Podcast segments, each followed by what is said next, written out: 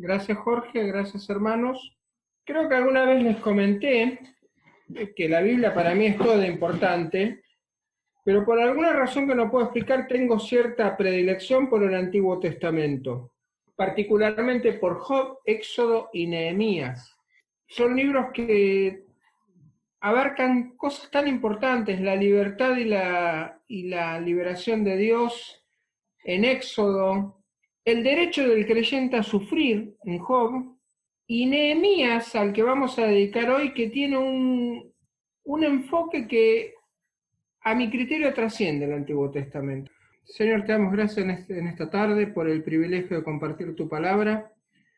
Te pedimos que podamos encontrar en estos pasajes dirección, iluminación, pero sobre todas las cosas que tu nombre sea glorificado.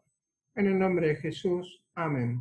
Eh, este es un libro que es muy emotivo y tiene mucha tensión. Es un libro que casi podríamos decir que es como una película de suspenso, porque desde el momento en que Nehemías siente que el pueblo está en angustia, empiezan conflictos emocionales muy profundos. Nehemías lo primero que tiene es dolor por el pueblo de Dios. Si bien el pueblo se lo había buscado, o sea, ustedes saben que eh, el exilio, la deportación fue consecuencia del pecado de Israel, no fue por otra cosa. Pero aún así, Nehemías sufre por ese pueblo y busca que Dios haga algo. Pero no busca que Dios haga, algo diciéndole, bueno, mira, los muchachos están en problemas, mandarles a alguien. No, no, los muchachos están en problemas, Señor, tengo que ir yo. Yo el que estoy preocupado por, por tu pueblo. Soy yo el que siento que tengo una responsabilidad. Y miren que Nehemías estaba, como escuchamos hace unos domingos atrás, este, estaba muy cómodo. Era el copero del rey, si bien se arriesgaba a morir envenenado, porque el copero lo que hacía era probar el vino y los alimentos para ver que no envenenaran al rey, bueno, pero vivía en palacio, comía la comida que comía el rey, eh, vivía de los lujos que vivía el rey y no tenía que vivir en sacrificio como sus hermanos que habían quedado en una Jerusalén destruida. Él tenía techo, comida, alimento, vestido, no le faltaba nada. Sin embargo, Nehemías se conmueve y ora para hacer algo. Vamos a ver un poquito, no podemos profundizar mucho porque no porque no, no corresponda, sino porque eh, el Antiguo Testamento una cosa que tiene es que si empezamos con historia, arqueología y, y con el contexto de lo que rodea un pasaje podemos estar días. Entonces vamos a, ver casi en vuelo de pájaro qué nos enseña Nehemías.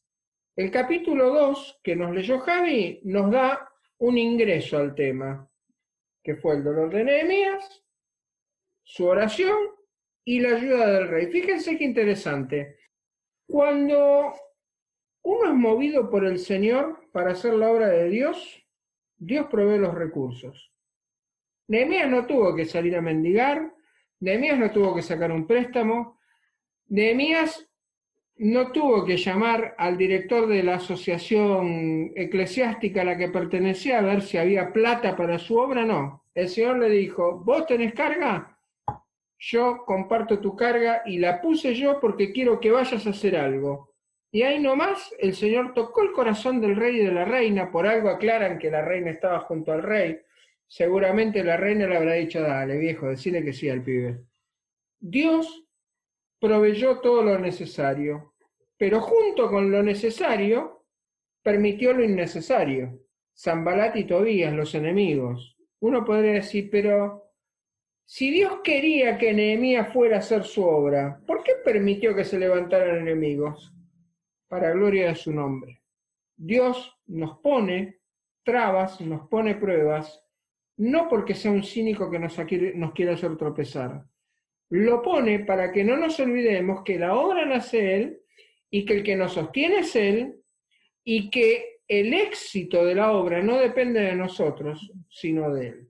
Los versículos que le pedimos a Charo que leyera, del 1 al 3, el 17, el 19, el 26, que me lo olvidé yo, que dice que eh, los sirvientes del templo que habitaban en Ofel restauraron hasta enfrente, bla, bla, bla. Los sirvientes, lo que quería destacar era quiénes estaban en el versículo 26. Ahora, ¿qué importancia? ¿Por qué tanto pesar por reconstruir una ciudad? Miren, En la antigüedad, y a veces me parece que ahora también, los lugares físicos de alguna manera demarcaban la identidad del pueblo. Jerusalén era la ciudad santa, era la ciudad de David, era la ciudad donde se había construido el, templo, era, en fin, era el centro religioso y político durante David y Salomón, hasta que, hasta que Salomón tiene a su sucesor y el reino se divide, pero era el centro de la vida del pueblo de Israel. Entonces, tener esa ciudad destruida era como decir, miren, discúlpenme la, imagen, es como llegar de la calle y ver que un avión se cayó arriba de tu casa y que lo único que queda son fierros y escombros. Es desesperante, eh, porque es tu identidad, es tu lugar, es tu, es tu morada. Entonces,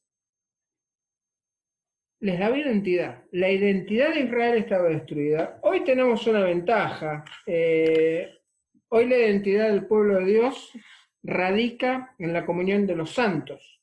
Radica en que nos une la sangre de Cristo derramada en la cruz. Radica en que compartimos el Espíritu Santo. Pero no neguemos que a todos nos gusta un lugar de reuniones fijo. Somos animales de costumbre. Aunque nos tuviéramos que reunir de por vida en un quincho en el medio de un lote vacío, eh, sería nuestro lugarcito. Y si entendemos eso de que somos animales de costumbre y nos gusta ir a un lugar que nos represente, que nos reúne, y bueno, podemos de alguna manera entender lo que le estaba pasando a ese pueblo. Que se habían tirado bajo la casa y estaban en ruinas. Fíjense qué interesante de los versículos que hemos leído. Mencionan sacerdotes, hombres en general, hijos de alguien, los levitas, ustedes saben que no todos los levitas estaban en el sacerdocio, autoridades, hijos de gobernadores, sirvientes del templo, plateros y comerciantes, profesiones, rangos, ministerios, todos estaban presentes en la obra que Nehemías le había impulsado Dios a hacer. Y entonces acá tenemos que observar algo. Ustedes saben que una de las misiones de la iglesia es ministrar desde la cuna hasta la tumba.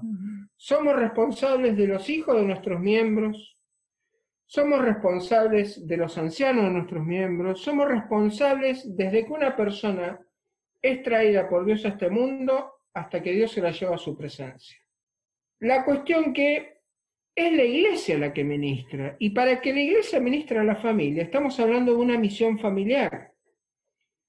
Tenemos que orar por nuestras familias, tenemos que involucrar a nuestras familias y tenemos que orar para que se formen familias.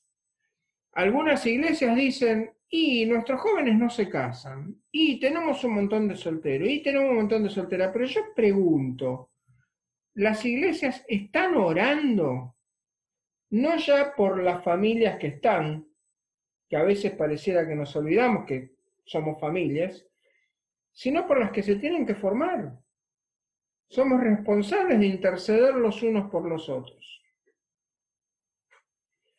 Incluso cuando hay personas en la iglesia que tienen un ministerio o un cargo, puede ser un, anciano, puede ser un tesorero, puede ser un maestro de escuela bíblica, puede ser un ujier, la familia de esa persona debe acompañarlo en oración.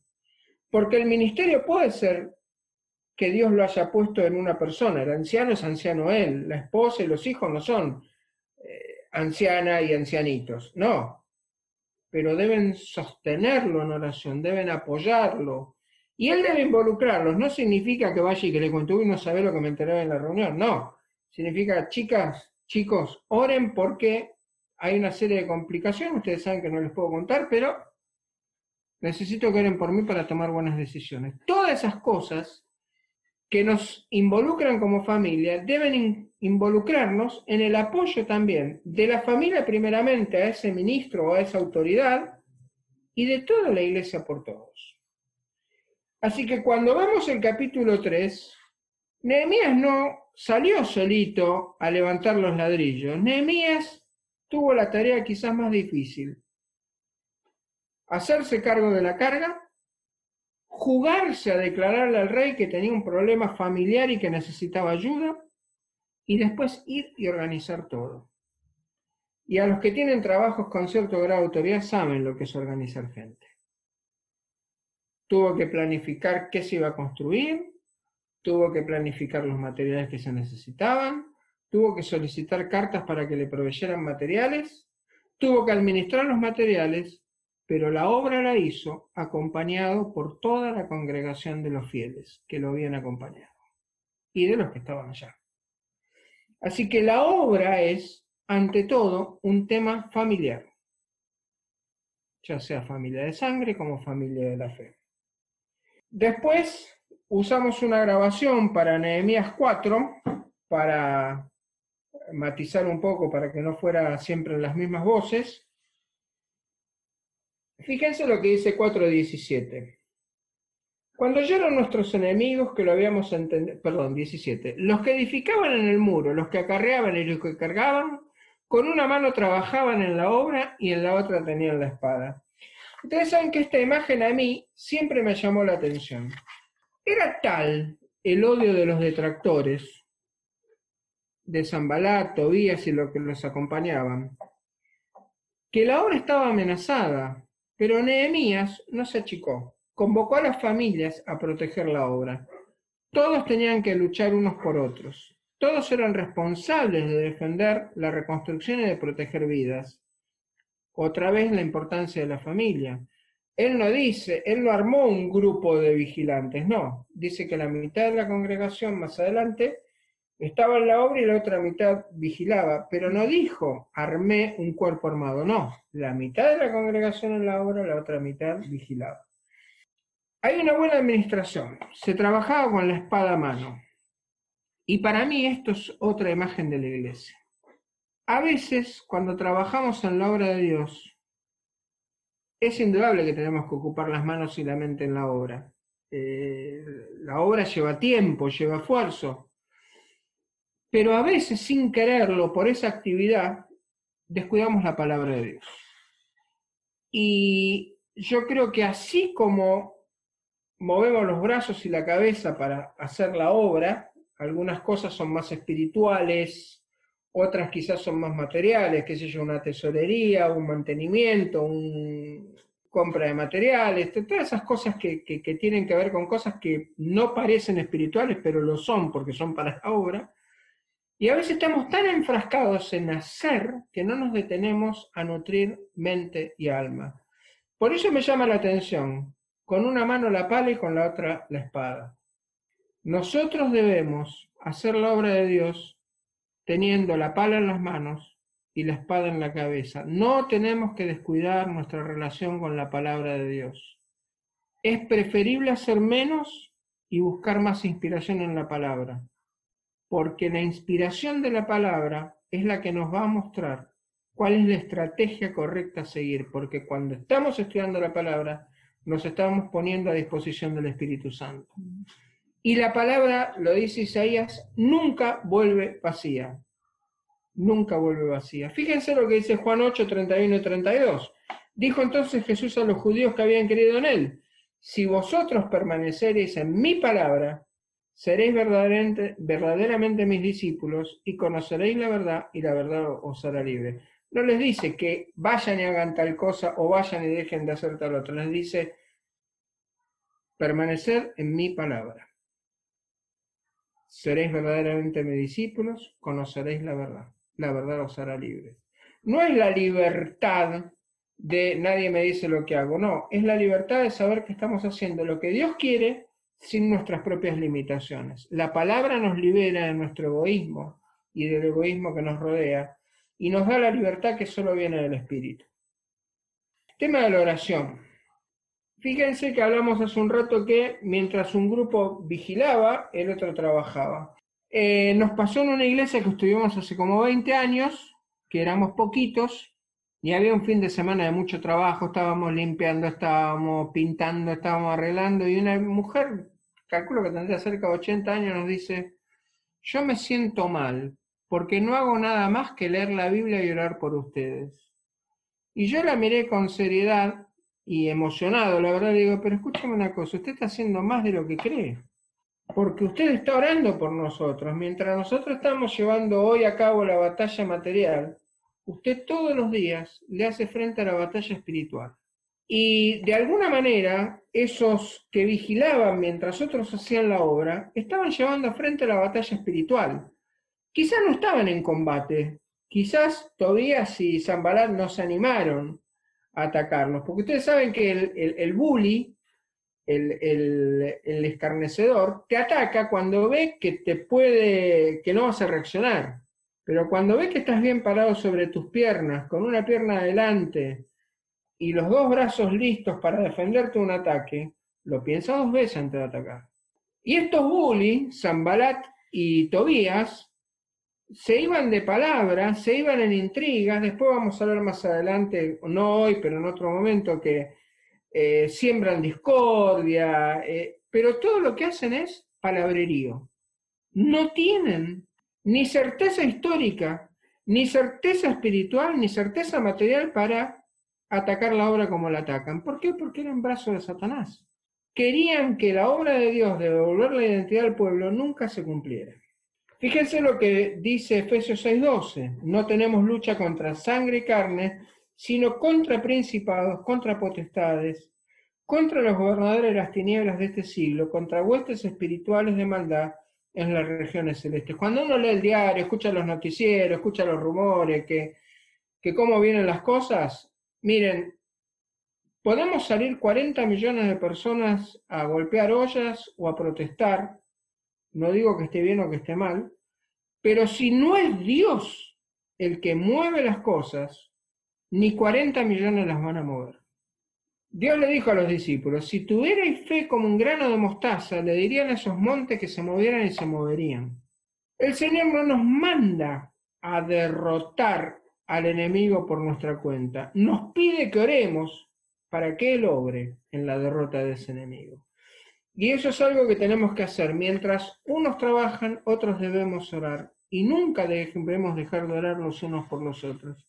Porque no sabemos en qué momento un hermano que por ahí mm, no es lo que llamaríamos, una, vieron que hay hermanos que se dice, este es un evangelista nato, pero por ahí en el momento que estamos orando por vamos a llamarle Pepe, porque no hay ningún Pepe en la congregación, así no, no meto en lío a nadie.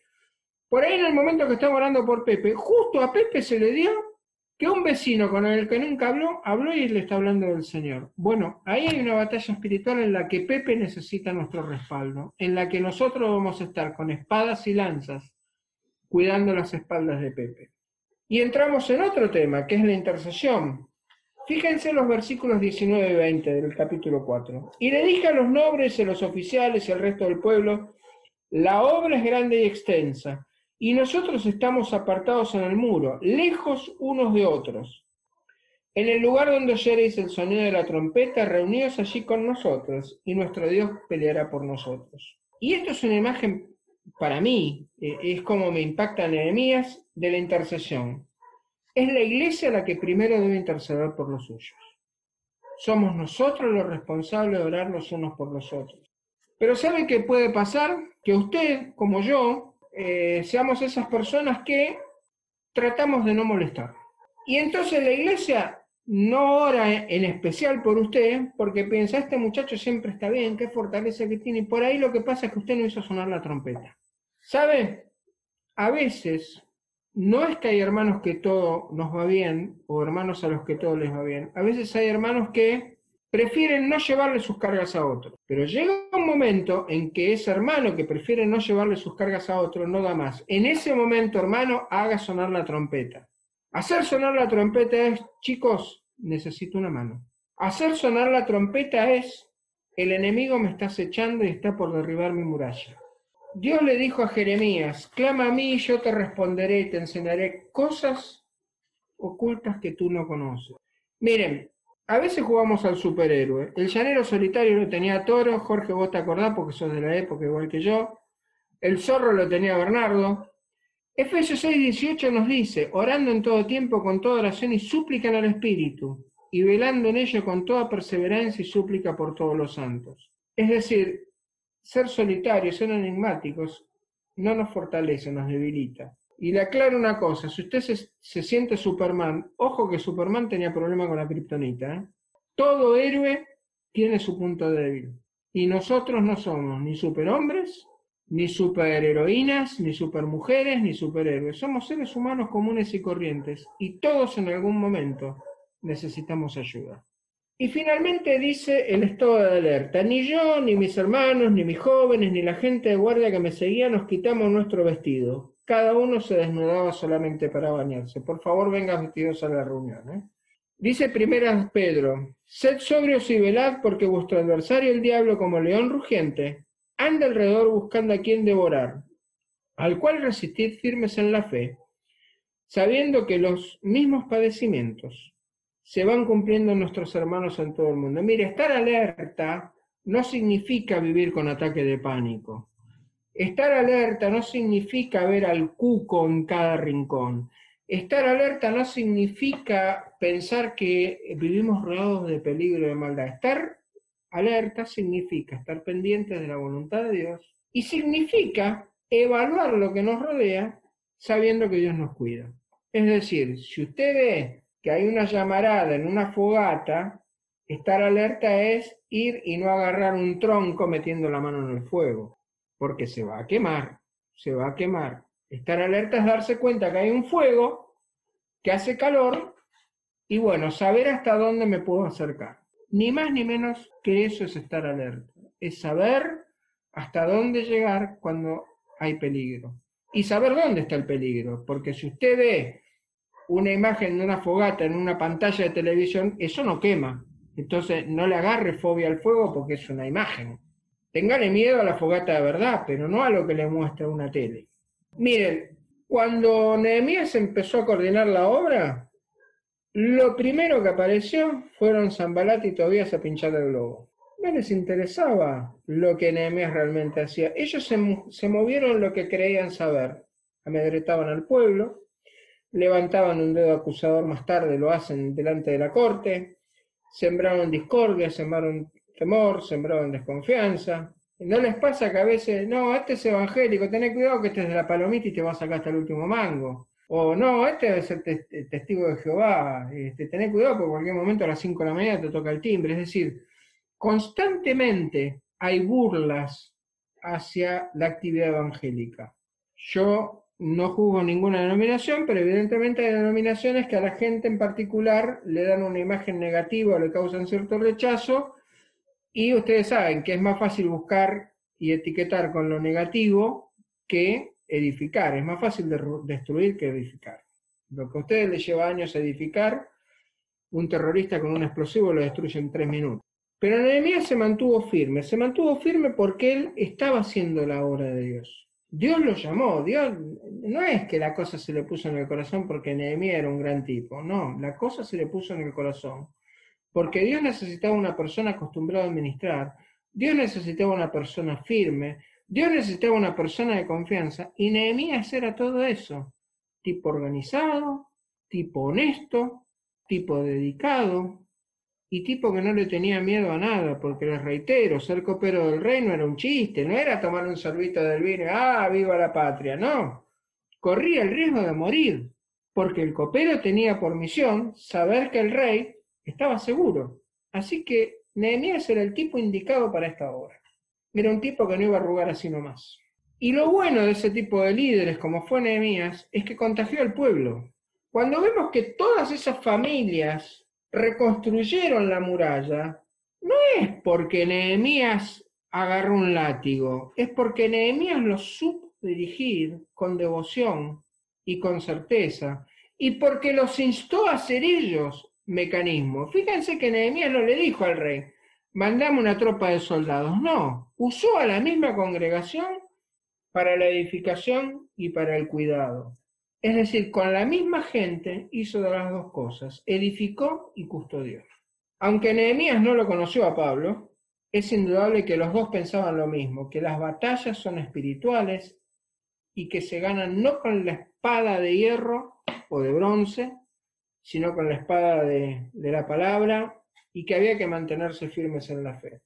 Quiera Dios que la escritura, la oración, la intercesión y un sano estado de alerta nos consolide y nos haga crecer como iglesia. Que sintamos carga y amor por las personas que nos rodean y no conocen al Señor. Y ahora ya no se trata de reconstruir los muros de la vieja Jerusalén, se trata de amurallar nuestras personas, nuestros hogares, nuestras familias, nuestros pueblos, nuestras ciudades, nuestro país, con la protección y la dirección del Espíritu Santo. Es decir, tengamos carga por nosotros y por el prójimo, porque aunque sea un hereje y un vándalo, sigue siendo nuestro prójimo. Que el Señor prospere su palabra y que en aquello en que no haya podido yo serles de canal de bendición o de, o de aclaración de lo que el pasaje muestra, sea el Espíritu Santo el que los guía a toda buena obra. Dios nos bendiga.